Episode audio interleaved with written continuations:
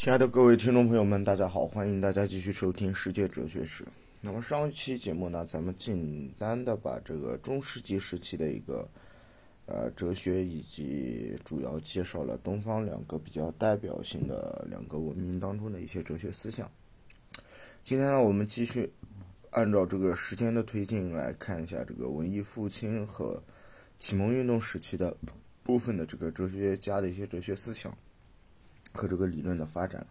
那么由于德国比较特殊嘛，那么我们下期节目再讲一下这个德国唯心论啊。嗯，文艺复兴时期呢，实际上在时间上是有一个呃这个定论上面的一些争执啊啊，一般来讲就是十四世纪到十六世纪，那么从十七世纪开始这个启蒙运动，从文艺复兴开始呢，人们的思想。或者说，当时这个欧洲地区的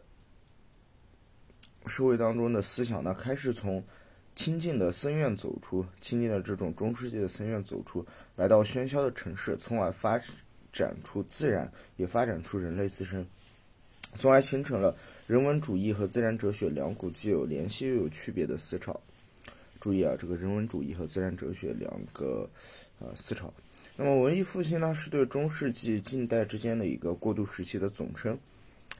呃，那时对这个古典文献的重新学习呢，帮助把哲学界的兴趣从对逻辑学、形而上学和神学领域的钻研呢，转移到包括像道德、语言学和神秘主义啊这些更加广泛的一些研究主题当中。那么，从对经典和人文艺术，比如像历史学和文学的研究，在基督教世界或者基督世界的学术界中，享有了前所未有的兴趣。这个趋势呢，逐渐就被称为人文主义。它呢，受到之前的柏拉图主义、希腊怀疑主义和罗马的这个斯多葛主义的一些影响。那么，人文主义者的哲学兴趣呢，跟随着这个特拉克转移到了造物主与其美德上。替代了中世纪时期对形而上学和逻辑学的一个兴趣。那时候呢，对这个古典哲学的研究也显示出这个两种新的方式。第一种呢，是对亚里士多德的研究呢，因为阿维罗伊主义的影响而发生了一些变化。具体的变化我们看一下啊。那么，首先是形成了这个阿维罗伊亚里士多德主义啊，并形成了支持这个主义的一些一系列的这个。哲学家以及更加正统的呢是天主教的这个亚里士多德主义，啊，正统教的这个代表人物呢，咱们比较熟悉，有像阿尔伯图斯、麦格努斯和这个托马斯阿奎那等人。那么两派之间的分歧呢，最终在文艺发展、文艺复兴的发展当中，呢，呈现出一种人文亚里士多德的哲学。啊，代表人物比如像这个博多禄、彭波纳奇和这个。贾科莫·斯巴瑞拉的思想，在一些之前不为西欧所熟知的作品的这种呃重发现的帮助下呢，对柏拉图和新柏拉图主义主义的研究呢，作为另一个选择呢，也变得普遍起来。那么这是第二个方式。著名的文艺复兴时期的柏拉图主义者呢，包括了像库萨的尼古拉，还有之后的这个马尔西里奥·费奇诺和若望·皮科德拉·米兰多拉。等人啊，那文艺复兴呢，也重新产生了对于反亚里士多德，而把自然看作一个有机的、活生生的整体，嗯，它呢不取决于神学的理论的这样一个兴趣。比如像刚提到这个库萨的尼古拉，还有尼古拉哥白尼，我们特别熟悉啊，还有布鲁诺，全称是叫焦尔达诺布鲁诺，还有像波纳特蒂、纳维肖，还有托马索康帕啊在内的这些著作中。在自然哲学中呢，这样的运动与神秘主义、魔法，还有赫尔墨斯主义以及占星学等兴趣呢，重新相互嵌合。他们呢，被认为是隐藏着丰呃这个收获知识和掌握自然方法的大门。这些新的哲学运动呢，伴随着欧洲的宗教和政治剧目同时出现。那么，宗教改革和封建制度的衰落呢？虽然参与到宗教改革的神学家们对于哲学没有直接的兴趣，他们呢恰恰是打破了神学的知识权威的一个传统基础。同时呢，还伴随着信仰主义和怀疑主义的复兴，啊，主要体现在这个伊拉斯谟和这个蒙泰耶和三切斯等呃这个科学家的身呃这思想家的身上。同时，民族国家的政治呢也逐渐上升到中央集权。呃，在这个过程中得到了一个世俗政治哲学的响应，比如像呃这个尼可罗马基亚维利，他呢通常被表述为第一个近代的有这个现代政治觉悟的思想家，或者是现代政治思想形成的一个关键点。此外，这些思想呢还体现在这个托马斯·莫尔、伊拉斯莫、尤斯图斯·利普修斯，还有让·伯丹和这个胡果·格劳修斯等人的作品当中。那么，这是对欧洲方面的一个简单的介绍。东亚方面呢，主要有这个宋明理学了。宋明理学呢，我们还可以去结合这个两汉时期的经学和魏晋时期的玄学呢，做进一步的这个了解。大家感兴趣可以去看一下。那么，接着上上一期的话题呢，先秦诸子之后的这个两汉经学、魏晋玄学呢，它都是中国哲学的一部分。在唐朝时期呢，佛教也开始对哲学产生重要的影响。不过呢，中世纪的中国最主要的部分则是宋明理学的发展。宋明理学呢，它反对汉代后开始影响儒学的这个道教和佛教当中的迷信和神秘主义的元素，它是一股倡导着更加理性和世俗化的一个哲学的，呃，儒学的这种哲学运动。尽管呢，理学遭到了道教和佛教徒的批判，理学呢仍然凭借着他们两个各自的这个部分术语和概念。然而，和佛教和道教呢，则把形而上学看作一种心，看作一种心灵的发展。像宗教呢，启示它的催化剂，并且是不朽的，呃，一个作用。宋明理学把形而上学当做一个建立在理性和伦理体系的指导。它的起源呢，可以追溯到唐朝的这个韩愈和李敖等。宋代呢，还有一位理学家叫这个钟敦颐嘛，他以道教形而上学理论为框架呢，建立了他自己的一个伦理哲学体系，呃，也被看作是宋明理学的一个创始人。在东亚的其他地方，像日本的哲学呢，形成于本土的这个神道信仰和佛教、儒家以及另外一些中国哲学和印度哲学学派的一个混合发展的情况。那么与日本类似，在朝鲜的哲学当中的这个。巫教的情绪化内容呢，则被混合到了中国，传入到中国的理学当中。再来看一下这个印度地区或者说南亚地区，十到十八世纪中叶的一个呃哲学的发展。此时期呢，这个印度封建的生产关系呢逐渐停滞，受到外族呃频繁的一个入侵，海外贸易呢可谓一落千丈。那么商业的这个停滞呢，反过来又妨碍着印度工农业的发展，文化生活呢也显现出一个衰退的迹象。这一时期呢，印度教当中的这个比湿奴和湿婆派取得了一个统治地位，密教呢也逐渐流行起来。前一个时期中期，主要是公元三四世纪到十世纪呢，是印度的这个封建制度开始发展并取得一个巩固的时期。此时期各种哲学派别呢，分别与除了佛教以外都保存下来。像正统派的哲学有六个派别，它都沦为了一个神学的婢女。他们的理论家呢，集中力量为印度教做出了繁琐的哲学论证，写出了隽逸浩繁的这个著书。印度的唯物主义有些派别呢，则受到密教影响，披着神秘主义的外衣，用于迂回曲折的方式与唯心主义进行了一些斗争斗争。再看十二、十三世纪，伊斯兰教呢在次大陆广泛传播，其哲学思想呢也逐渐成为占统治地位的一个思想体系。印度教和伊斯兰教的哲学思想呢有时也融合为一。这一时期，印度各地掀起了一系列的反封建运动，这些反封建运动呢常常采取宗教异端的形式，在印度教中主要是反对印度教正统的这个祭祀以及神话了的种姓制度。与此相应的，在哲学上则集中反对。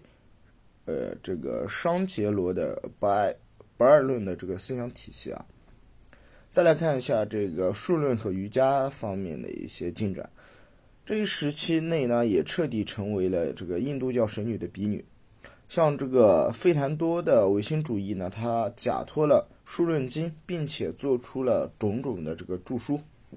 他们的主要目的是篡改古典数论派的这个原初物质学说。公开宣称世界是由自在神通原初物质的这个质料所创造的。他还把三德呢曲解成为天道、人道和兽道，从此呢数论成为神学的学说。那么这个瑜伽呢，在这一时期的广为传播，成为了各种宗教信仰的手段。圣论和正理论在这一时期呢，完全结合为一。这两两派的思想家呢，力图在古典圣论关于世界是由原子所聚合而成的，呃，这个自然观中呢，渗入一个哲呃神学的思想，而宣称不可建立的规律是自在天所指导的，神呢是世界运动的源泉。比如像湿婆代底，呃，约公元前呃这公元一一千多年的一个人物，他曾断言。物理世界的一切都是按照唯一永恒的大我，即自在天的这样一个意志呢，通过实体、性质等范畴的材料所创造的。另外，在圣论的这个范畴学当中呢，与实体范畴相对应的非实在范畴的这个无也逐渐显现出来。再来看新正理派，十三世纪著名的逻辑学家啊，叫做这个卡加，卡加斯，他呢，呃，创立了一门学说。呃，并且形成了一个自己的小规模的一个学派。这一派呢，注重认识论方法、论事等问题的探讨，很少涉及到自然对这个认识对象的内容。他们把正派理论的逻辑学理论发展成为一种纯然的研究概念、词、命题等等关系的这样一个形式逻辑。那么新正理派开始流行于密提拉，以后在孟加拉呢获得了一个迅速的发展。接下来介绍的是这个比什努派。那么前省派运动的先驱者和理论奠基人罗摩努啊，就创立了这一教派。他呢在批判刚刚提到的这个商界罗的不二论当中，提出了有限的不二论学说。他认为世界最高存在的梵，嗯，也就是一种全知全能、公正慈悲的这个比什奴。他认为饭和灵魂、物质有着相通的地方，也有相异的方面。其在本质上是相同的，不过在性质、形式和作用方面却是相异的。这种关系呢，可以用泥土和制陶的这个关系来说明。泥土它是因瓶是果，本性是泥土，不过泥土和这个陶瓶它在性质、形式和作用上又是相异的。范呢，它具有创造、维持和毁灭一切的无限能力，而被灵魂和物质，呃，所不同。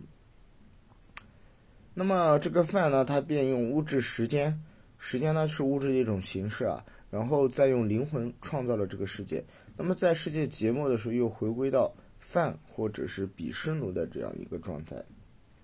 在这一派系当中，一个重要的分支啊和理论家的领袖是叫这个摩托婆，大概是公元一一九九到一二七八年的这样一个人物。他提出了二元论的学说，他认为梵也就是比什奴和这个个体的灵魂物质是两个完全不同的本源。嗯，梵呢可以说是一种唯一的自存的存在，而灵魂和物质则是一种杂多依存的存在。那么泛变和灵魂和物质呢始终不可能融合在一起。这一派的第二个领袖呢叫做这个尼伯加，大概十四世纪的一个人物。他提出了二元不二论的一个学说。那么，按照他的看法呢，这个泛灵魂和物质三者都是实在的。泛它和个体的灵魂物质的关系是呃不一相异的。这种关系呢，正像是蛇和蛇团、太阳和光线一样。另外呢，他对于神的这个皈依是获得解脱的主要途径，这个看法也是特别啊推崇的。这样呢，这个尼伯加他就巧妙的把非逻辑主义的信仰和谈这个费坦多的理论就结合起来了。中世纪印度最后一个著名的这个哲学家呢是南方的这个法拉巴，大概是一四七三到一五三一年的这样一个人物。他在北方建立了一个哲学派别，叫做大王派。这个法拉巴呢提出了一种叫做纯粹或者清净的不二不二论。他断言，刚刚提到这个饭，还有个体的灵魂和物质，它都是同一而不二的。这一观点呢，类似已经提到三次了，这个商界罗的不二论。不过，他否定了商界罗关于时间是幻的一个观点。法拉巴认为，作为原因的饭呢，只能作为结果的灵魂还有物质，他们三者在本性上都是清净而纯粹的，也就是一种知真乐。他对于个体灵魂，也就是我们通常意义上的我，做了三种不同的区分，即作为自在力、纯粹我和经验生死的轮回我，以及有具有名的一个解脱我。所谓这个解脱我呢，就是能达到梵或者比湿奴的这样的境界。人们对于比湿奴的这个潜性呢，是用解脱我与梵来结合达到的一个状态。这样呢，他一方面又肯定了这个罗摩罗摩努的创世说，一方面又否定了商俱罗关于世界的本质是幻的这样一个学说。